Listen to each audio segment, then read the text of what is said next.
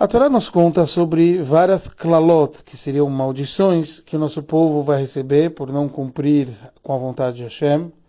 E Hassidut nos explica diferente, sendo a semana de Hayelul, aniversário do Baal Shem Tov, especialmente do Alter Ebe, que nos explica como enxergar que todas essas klalot são bênçãos muito elevadas,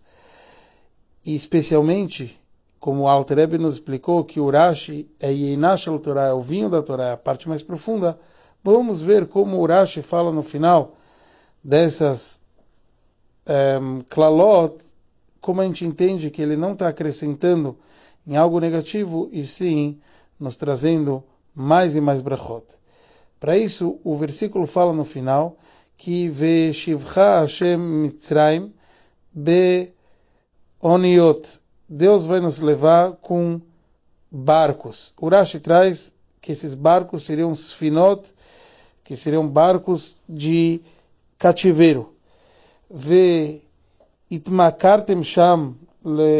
a gente vai ser vendido lá para os nossos inimigos. O nos traz, vocês vão querer ser vendidos como escravos, mas en Kone ninguém vai querer comprar vocês, porque que já decretaram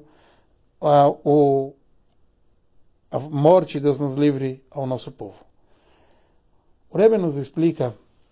que aqui o Rashi está intensificando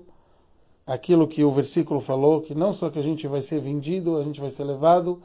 em barcos que são levados presas, que no barco o preso se sente ainda mais nulo, é um lugar fechado normalmente que as pessoas são levadas,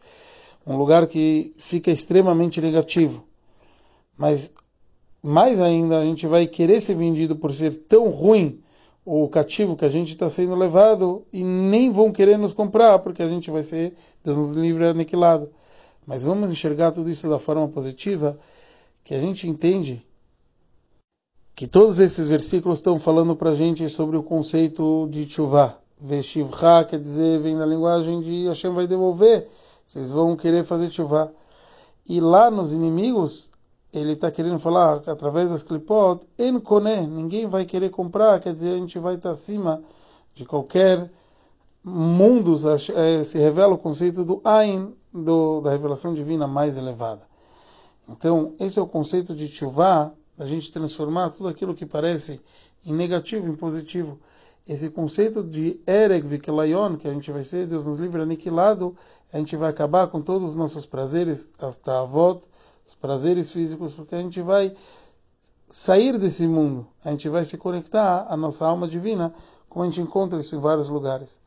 E porque justo através de Oniot, Urashi fala em Sfinot, em barcos, Oniá é a linguagem de Lashon HaKodesh, a língua sagrada, mas as Sfinot são a, a tradução disso, do, o, os barcos, que é o conceito de, mesmo no mundo, um mundo onde tem os 70 povos e muita perversidade, a gente vai conseguir transformar tudo isso e voltar e revelar como que todo o propósito do mundo é se conectar a Hashem mais e mais, que seja com a vinda de Mashiach em breve, se Deus quiser.